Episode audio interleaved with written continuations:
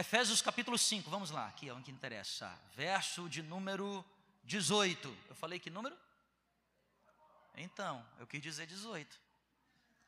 Não se embriaguem com vinho. Ah, pastor, vai para o 19 então. Tem gente que agora fica. Não, pastor, vamos começar pelo 19. Não se embriaguem com o vinho, irmão. Cuidado com essa dosinha de dois dedos que você toma. Não é, pastor? É socialmente dois dedinhos que eu estou tomando só. Né? Não vos embriaguei com vinho, que leva o quê? Libertinagem. Mas deixem-se encher pelo Espírito.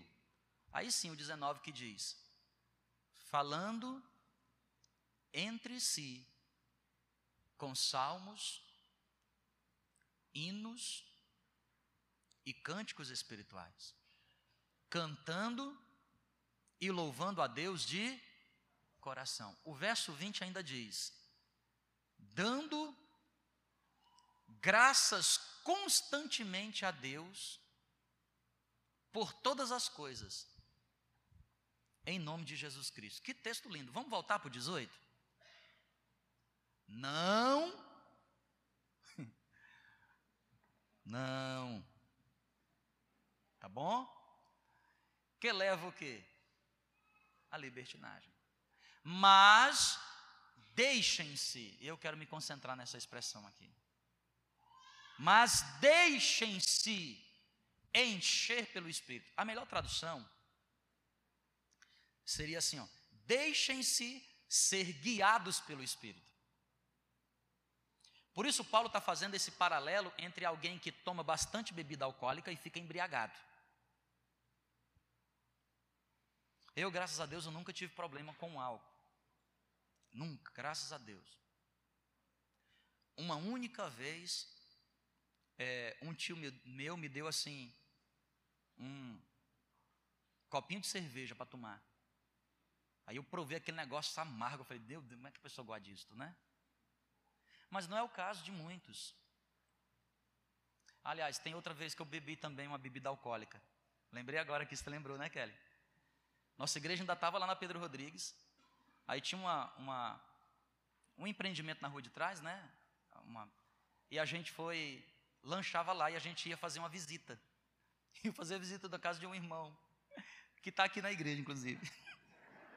A gente ia visitar na casa do irmão, presta atenção, Júlio, olha, Aí eu sento lá, aí eu peguei lá o prato, sabe? Tem um pão de queijo, negócio. Eu gosto de suco de uva. Suco de uva integral, maravilha. Aí eu pedi, moço, me dá um suco. Aí o cara trouxe aquele suco de uva integral, que a gente sempre tomava lá. E a gente atrasado para a visita, eu comendo rapidamente com a sede. Rapaz, deu aquela gorpada. Era vinho. o cara trouxe errado. O eu trouxe errado mesmo, é verdade.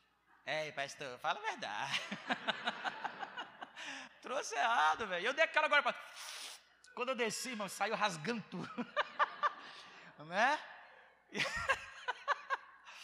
E aí eu falei, Kelly, pelo amor de Deus, o cara trocou. Moço, você quer me quebrar? Eu sou pastor, rapaz.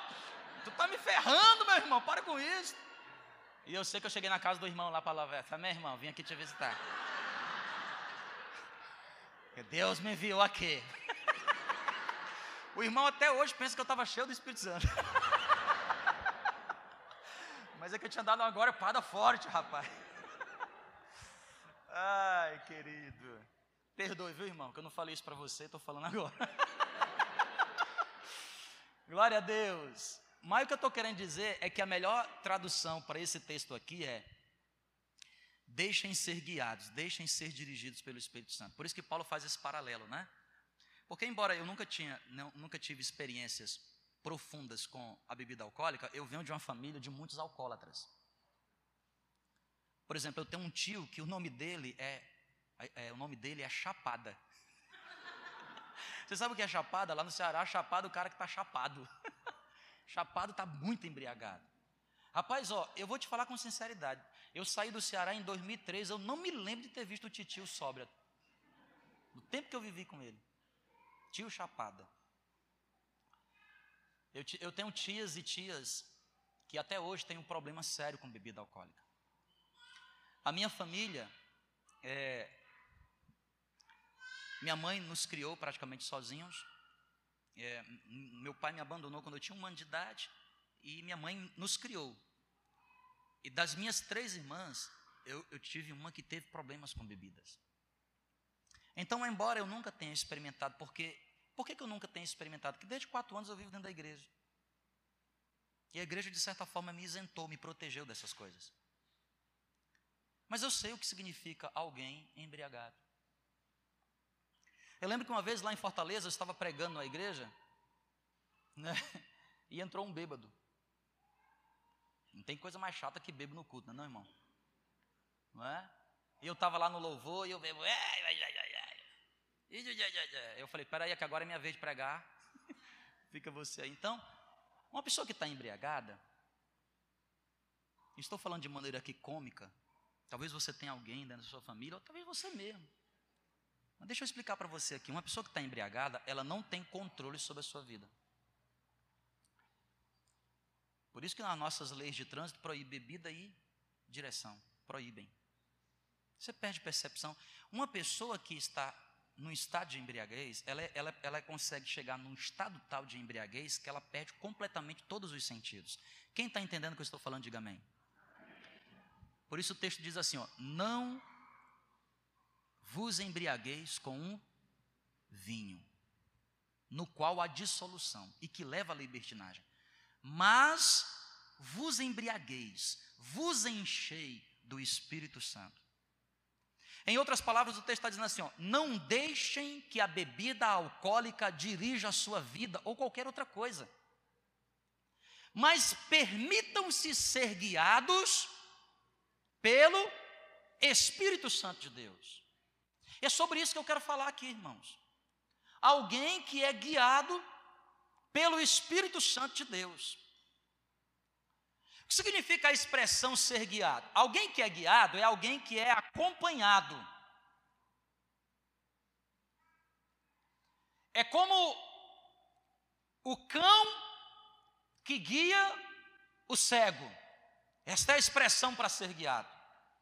Quando nós estamos falando de guiado, nós estamos falando de dirigir.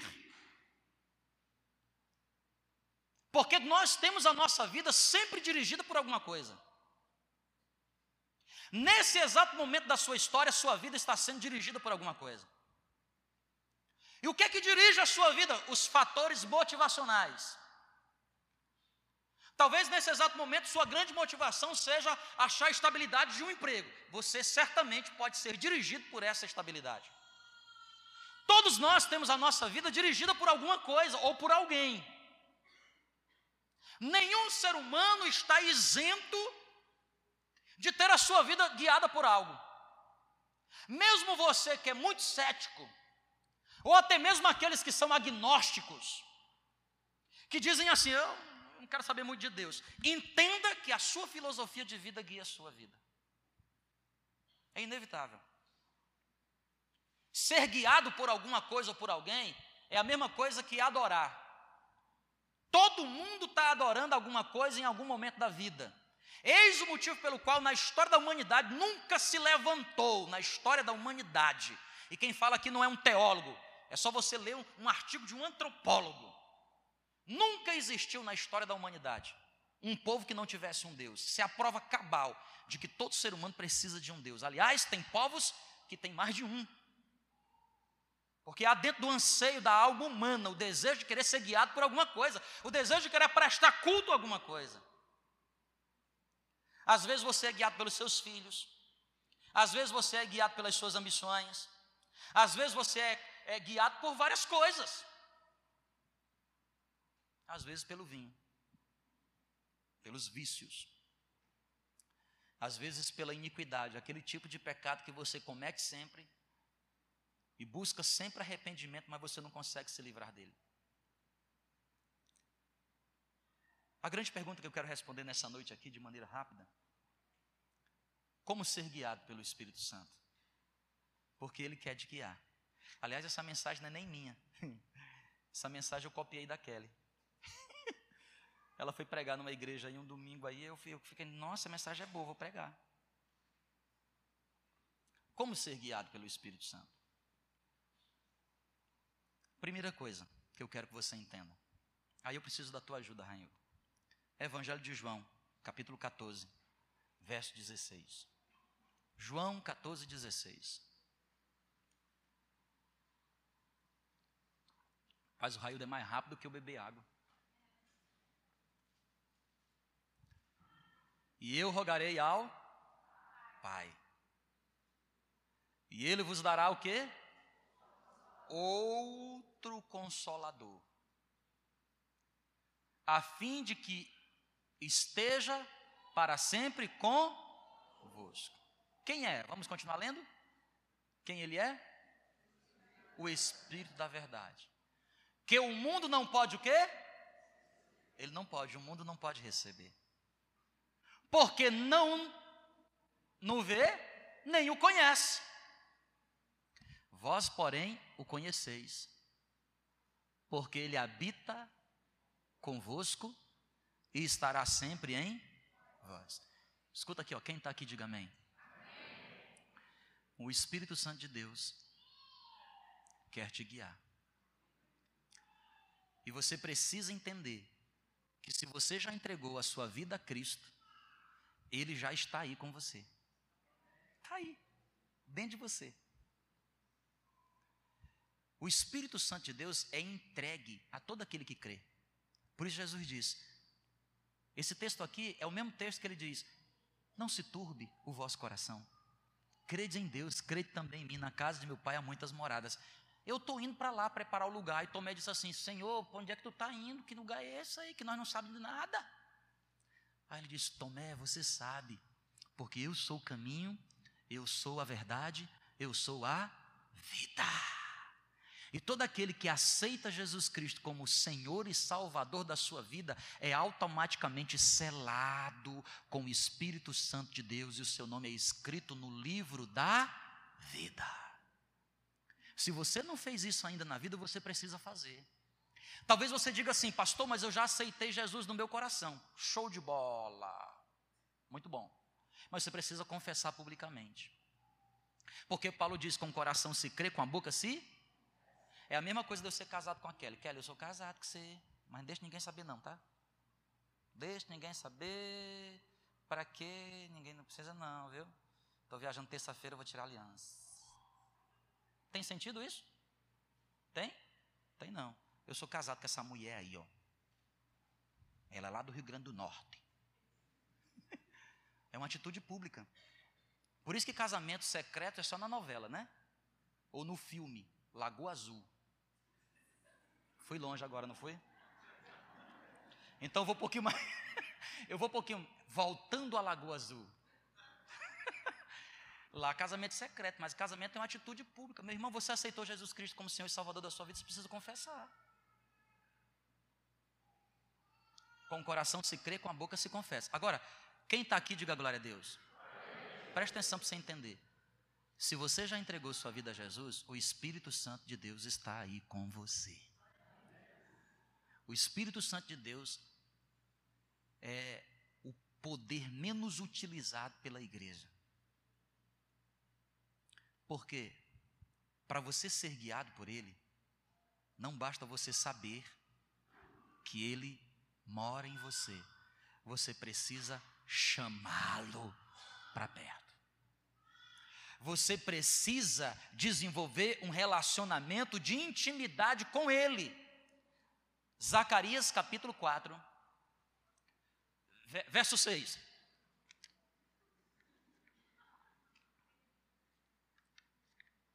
Obrigado, Railton. Zacarias, porque agora foi um profeta menor, ficou com mais dificuldade, né? Fosse Gênesis. Zacarias 4,6 diz assim: Os quais. Não, não é, não é Isaías, não, irmão. Agora eu vou tomar água com calma. oh, na EBD não ensina não esse menino onde é que fica Zacarias? Tu antes de começar com a Gidinha aí, né? Toda. Agora sim, prosseguiu ele e me disse: Esta é a palavra do Senhor a quem? Deixa eu, deixa eu, deixa eu situar você aqui. É, é, o, é o segundo exílio do povo de Deus. O povo estava cativeiro lá na Babilônia. Aí agora eles, Neemias já tinha reconstruído os muros. Agora eles estavam reconstruindo o templo. E eles estavam sob pressão. Eles estavam sobre o quê? Pressão. Por quê? Porque Neemias tinha reconstruído os muros em 52 dias. E eles falaram: Nossa, nós temos que construir esse templo rápido. E eles estavam fazendo de tudo. Aí o Senhor chega por meio de Zacarias, o profeta, e diz para Zorobabel: Não por força, nem por poder, mas pelo quê? Ei, irmão, deixa eu fazer você entender. O Espírito Santo de Deus é uma pessoa extremamente sensível. Ele é mais sensível que um, um bebê de colo. Ele é mais sensível que um recém-nascido. O Espírito Santo de Deus. E Ele está aí dentro de você querendo guiar a sua vida. Querendo dirigir. Querendo te dar conselhos. Mas por que que você não consegue ser guiado? Porque você não está parando não está parando para desenvolver uma intimidade com Ele.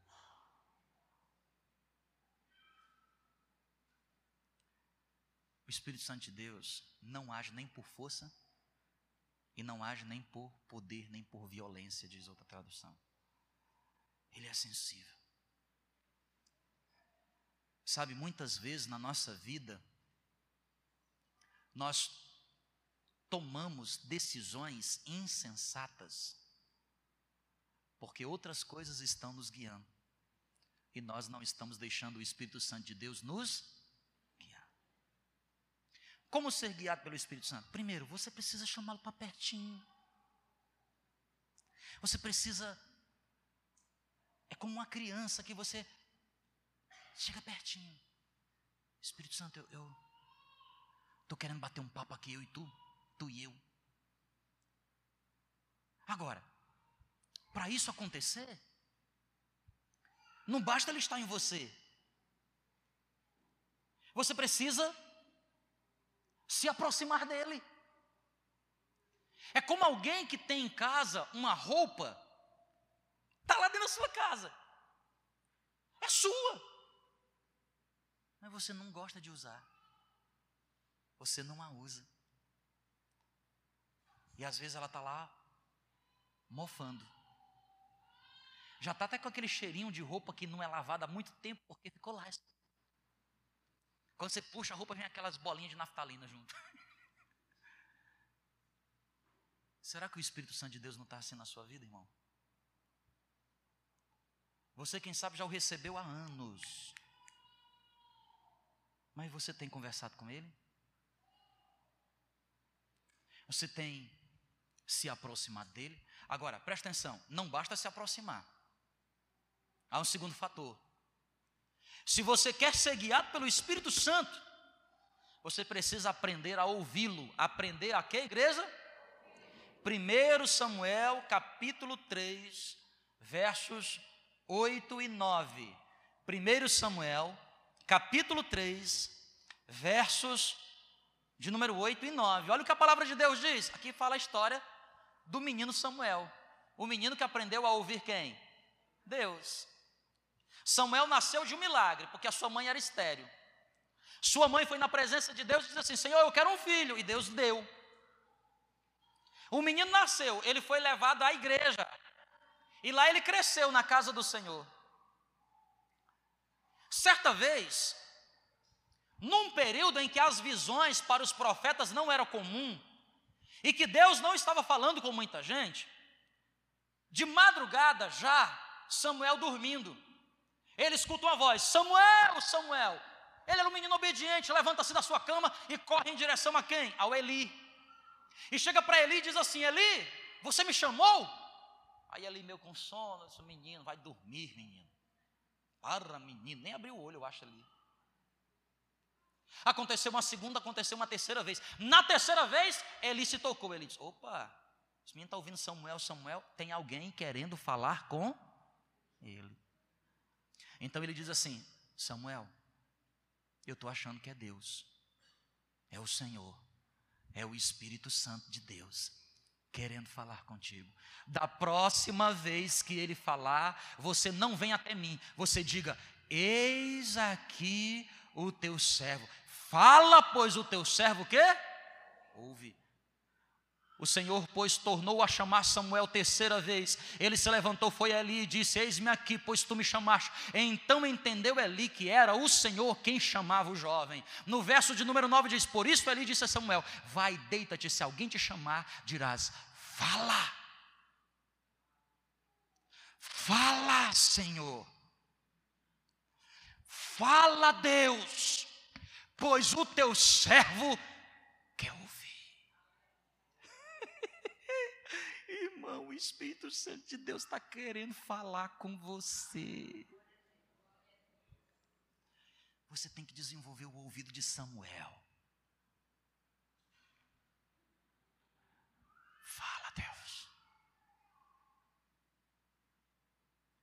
E o que é que o Espírito Santo de Deus quer falar com você? Salmo 85, verso 8. Eu vou dizer para você o que é que o Espírito Santo de Deus quer falar contigo. Olha o que, é que ele quer falar. Diz, ai, pastor, tem tanta gente querendo falar comigo, mais um querendo falar comigo. Meu Deus, manda ele mandar um WhatsApp. Que eu gravo lá, depois eu retorno. Mas você está perdendo a oportunidade, porque olha o que o Espírito Santo. Vamos ler juntos, irmão? Vamos ler juntos? Um, dois, três. Escutarei o Senhor disser, pois falará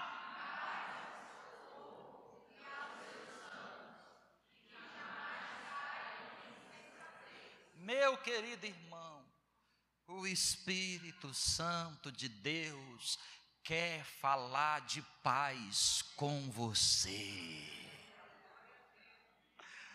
Todo mundo quer falar de guerra. Tem gente que quer falar dos outros. A outra quer falar da, do, dos caminhoneiros. Tem outros que quer falar do governo. Tem tanta gente querendo falar tanta coisa. Mas o Espírito Santo quer falar contigo sobre. Ele está querendo falar para você assim: ó, Filho meu, vem cá, porque eu sou o único capaz de falar com você de tal forma que a paz se estabelecerá no seu coração. Ele quer falar assim: fica tranquilo. Senhor mas as coisas, o mundo está falando comigo, as circunstâncias estão falando comigo, as circunstâncias. Irmão, se tem uma coisa que fala com a gente é circunstância. Como as circunstâncias falam com a gente. Irmão, e quando chega no final do mês, o dinheiro fala para Dedéu. Fala muito, fala toda. Toda hora tem alguém querendo falar contigo. E o diabo, até o diabo fala.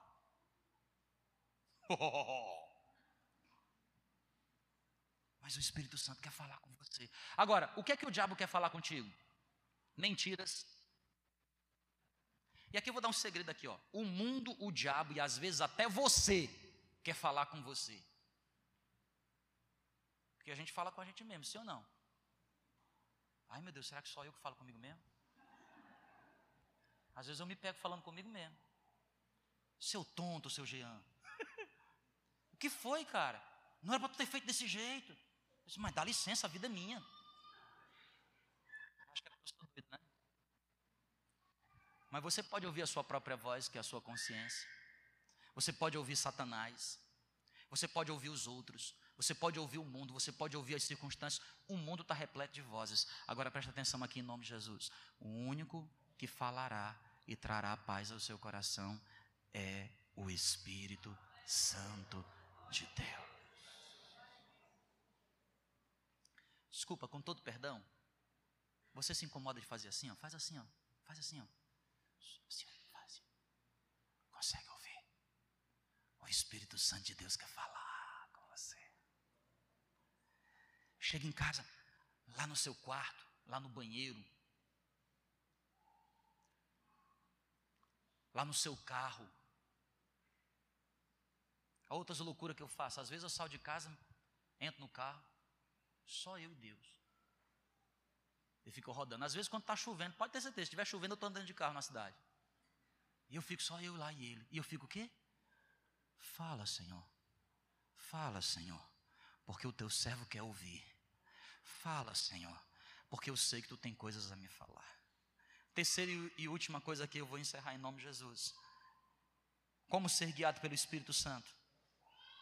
Mateus capítulo 9, verso 16.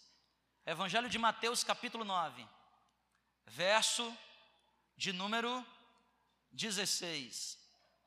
Aí, Cris, preguei tua mensagem todinha. Mateus capítulo 9, verso 16. Esse texto é maravilhoso. Olha o que a palavra de Deus nos ensina. Ninguém põe remendo de pano novo. É só para quem é costureiro ou é filho de costureiro. Minha mãe é costureira. Minha avó é costureira. Por consequência, eu sou o quê? Não sei fazer nada com a costura. Mas eu sei de costura. Não se põe remendo de pano novo em roupa velha. Por quê? Roupa velha já foi lavada.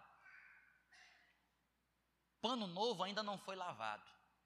Todo pano que passa por lavagem, ele vai contrair, diminuir. Sabe aquela camiseta que diminuiu? Não é que você engordou, é porque você lavou muito. E se colocar, na hora da primeira lavagem, vai o quê? Vai o quê? Rasgar. Vocês estão entendendo? Quem está entendendo, diga amém. Ah, o texto continua dizendo, ó, vamos lá para o verso de número 17. Nem se põe vinho novo em o quê? Não se põe. Sabe o que é o odre, né? Aquela vasilha de couro que se usava dois mil anos atrás para fermentar o suco da uva. Hoje usa o barril, barril Ninguém usa, ninguém fermenta bebida nova em barris velhos. Por quê? Porque ali um processo químico que acontece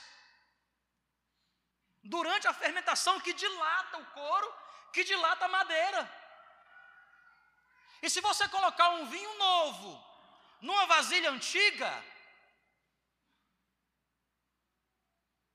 Quando esse vinho novo, esse suco novo fermentar, se romperá a vasilha antiga. E você perde tanto o vinho que ali é depositado novo, quanto a vasilha que é velha. Os dois se perdem. Por isso Jesus diz: se põe vinho novo em odres novos. Jesus quer nos ensinar, irmão. Jesus quer nos acertar. Sabe o que ele está querendo dizer para mim e para você? Ei, eu quero falar com você. Eu quero guiar a sua vida. Mas sabe por que, que eu não consigo guiar a sua vida? Porque você é religioso demais. Você é um odre velho. Que está catequizado, cartesan, car, no plano cartesiano. Você não se deixa levar as coisas novas que eu quero mostrar para você. Então não tem como eu derramar o novo na sua vida, porque se eu derramar com o jeito que você está, eu estrago o novo e estrago você. E o Espírito Santo diz: então não vou derramar. Sabe o que representa esses odres velhos, irmão? Representa os paradigmas, os modelos que governam a nossa vida. O Espírito Santo de Deus quer nos guiar, mas nós precisamos estar dispostos a romper com velhas ideias que nós porventura temos. Por isso, Paulo diz: Rogo-vos, pois, que transformai-vos pela renovação da vossa mente. E se tem gente, irmão, que é norteado de paradigma é o povo da fé. Às vezes é mais fácil você inculcar uma coisa nova num camarada que é agnóstico, que é ateu. Eu gosto de trabalhar com ateu, irmão. Lá na universidade tem um monte deles. Eu pastorei um monte deles, eles nem sabem. Eles nem sabem. eles nem sabem. De vez em quando eles me chamam, e aí, ô pastor, vamos falar de ciência? Eu disse, bora agora. eu gosto demais. Mas às vezes você consegue inculcar novas coisas, aí daqui a pouco você está conversando, o cara fala, rapaz, isso que você está falando não é que tem sentido? Eu nunca pensei assim. Eu disse, pois é, nem eu. De onde é que você veio com essa ideia? Tem a menor ideia, acabei de falar. é o Espírito Santo. Agora, presta atenção aqui, ó. Às vezes dentro da igreja, irmão, com crente velho. Não sei nem porque eu estou falando essas coisas aqui, porque aqui não tem crente velho. Uma igreja dessa novinha em folha. Que aqui tem de crente novo é uma beleza. Crente velho. O que é, que é o crente velho? Não é aquele crente que tem 30 anos de cristão. Mas também pode ser. É aquele crente que não se abre para novas coisas. É aquele crente que está catequizado numa ideia que ele julga ser a certa, mas ele não abre de forma nenhuma o coração para receber o novo de Deus. Eu cresci numa igreja assim. Eu cresci numa igreja, irmão, que eu fui colocado de disciplina porque eu fui o primeiro jovem da igreja a colocar a bateria na igreja. Então imagina que esse povo ia fazer comigo quando eu pintasse a igreja de preto. Hã? Sei não, hein, pastor? O preto é trevas.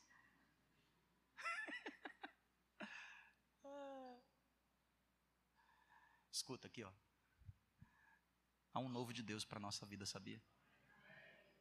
E você só pode vivê-lo se você se abrir para as novas coisas do Senhor.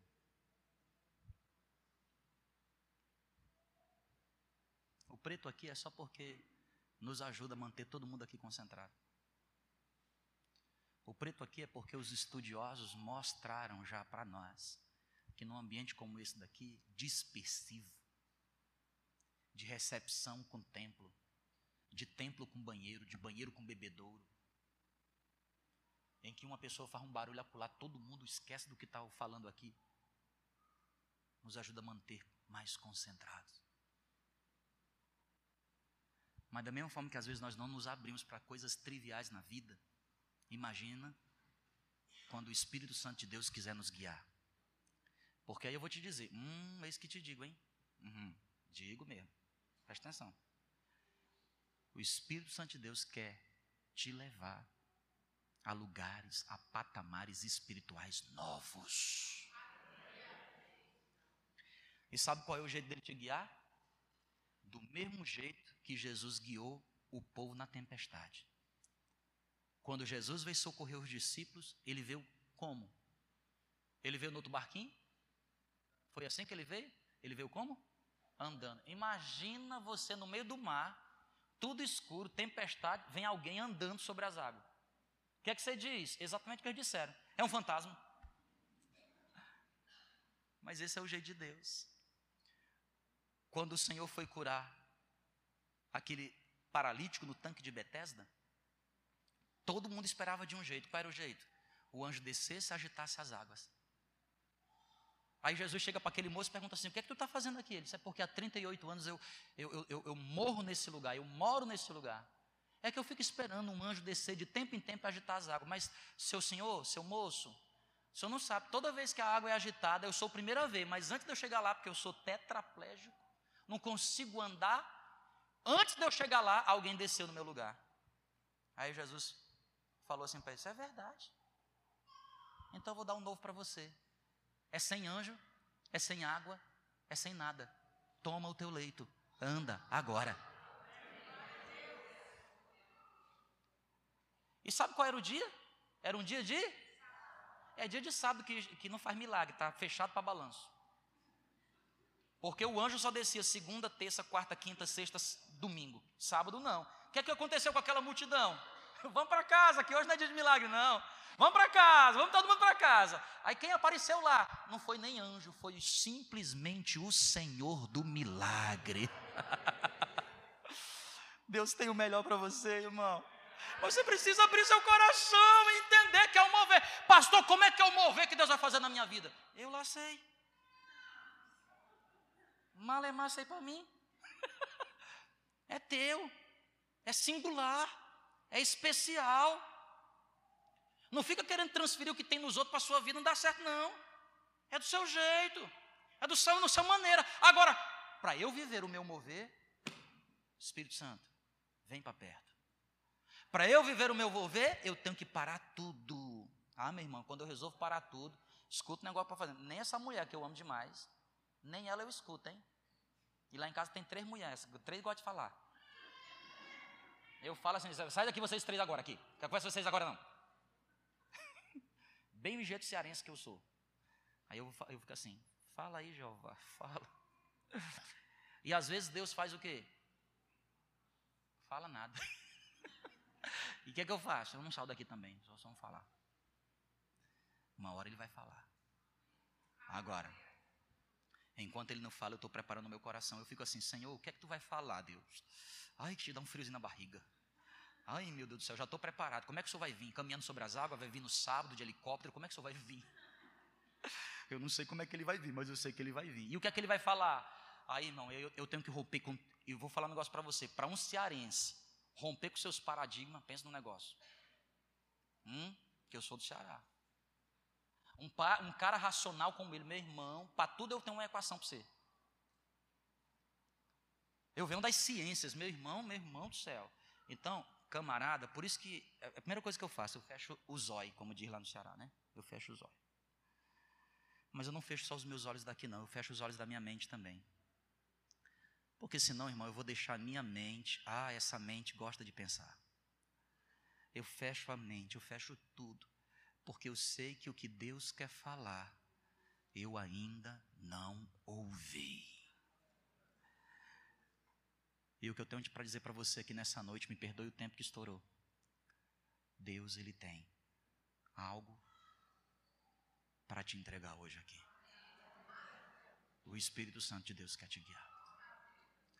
Vamos ficar de pé? Vamos adorar o Senhor para a gente finalizar aqui essa noite?